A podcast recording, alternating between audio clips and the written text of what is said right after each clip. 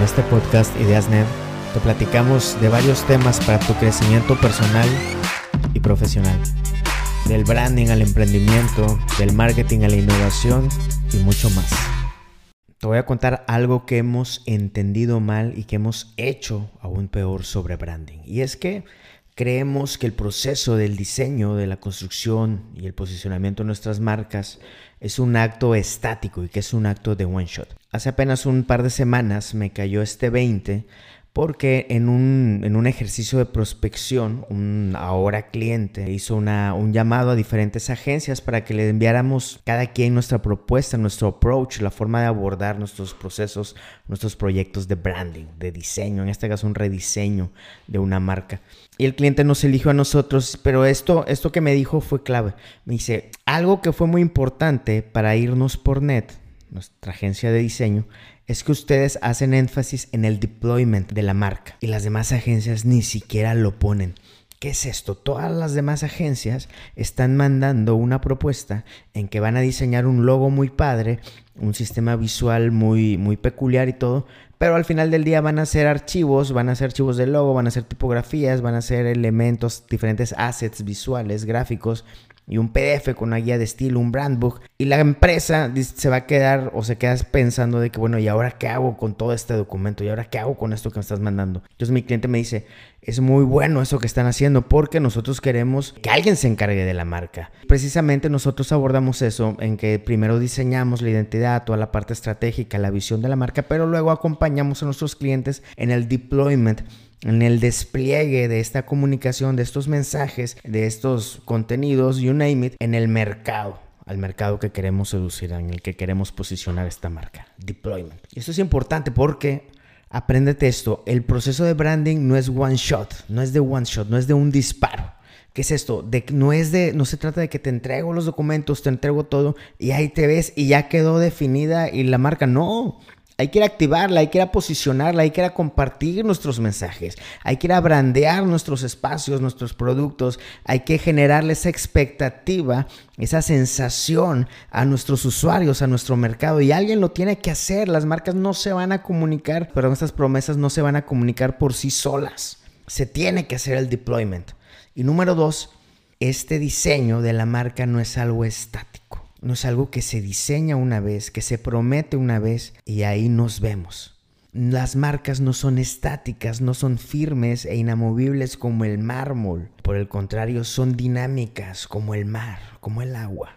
¿A qué me refiero? Ya una vez que diseñaste la marca y que estás haciendo el deployment en los canales que seleccionaste, en los canales necesarios que responden a tu visión estratégica y, e identificas los touch points, los puntos de contacto en los cuales vas a estar generando esta expectativa, esta promesa de marca con tus usuarios, vas a empezar a tener resultados, ya sean negativos, positivos o medios o lo que sea. Vas a tener, vas a generar una respuesta. Bueno, hay que ir a medir esa respuesta.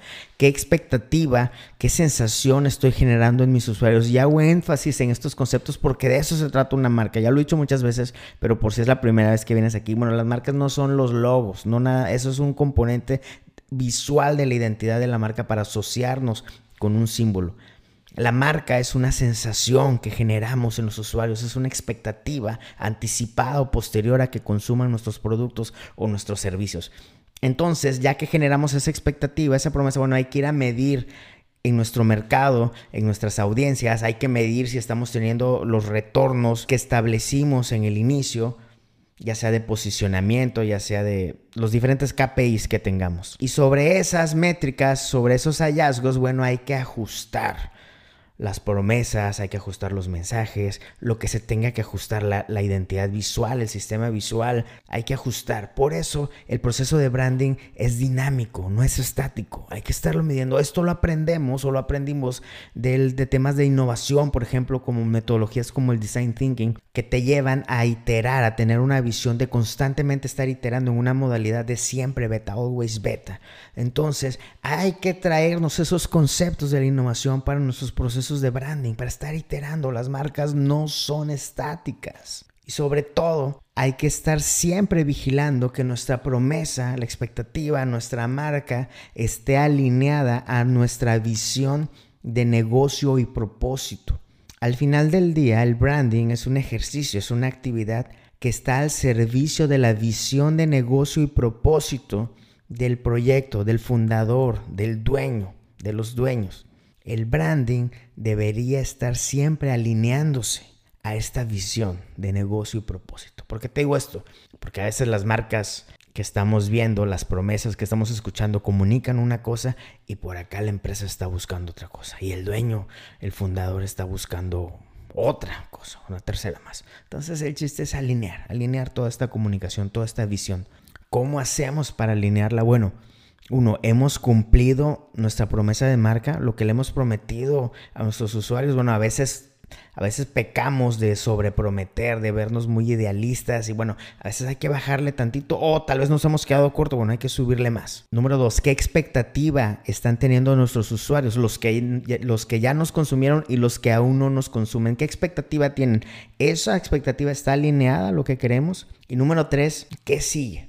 ¿Qué sigue en nuestra búsqueda de negocios? Si es un tema de expansión, eh, si voy a abrir en otros, en otros territorios, entonces tengo que ajustar nuestra, nuestra promesa de, de, marca para que todo esto esté alineado a la visión de negocio y propósito en los siguientes, en los siguientes pasos. Así que todo esto que te comparto es, por si eres emprendedor, pídele a tu agencia, pídele a tu departamento, a quien, a tu amigo, a quien sea que te esté ayudando a hacer el tema de branding, a darle una revisión, a que visite nuevamente el tema de la marca para que se alinee, para que ajuste, para que modifique, para que te acompañe en tu crecimiento. Si eres una empresa, pídele a tu agencia igual bueno, si eres empresa, emprendedor, lo que sea, hay que hacer esto. Hay que pedirle a quien te ayude en el tema de marca a que revisite, invítalo nuevamente a tener las conversaciones del diseño de la marca. Y dos, si eres una agencia o si eres un diseñador, ten esto en mente, porque esto también te ayuda para que tu servicio de branding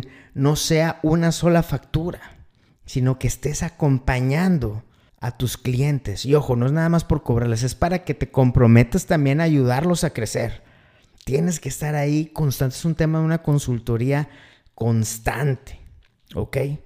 El branding no es un tema de one shot y no es un tema estático. Más bien es un tema dinámico que debe crecer, que debe acompañar y debe alinearse a la visión de negocio y de propósito de la empresa, del producto, del servicio, del fundador.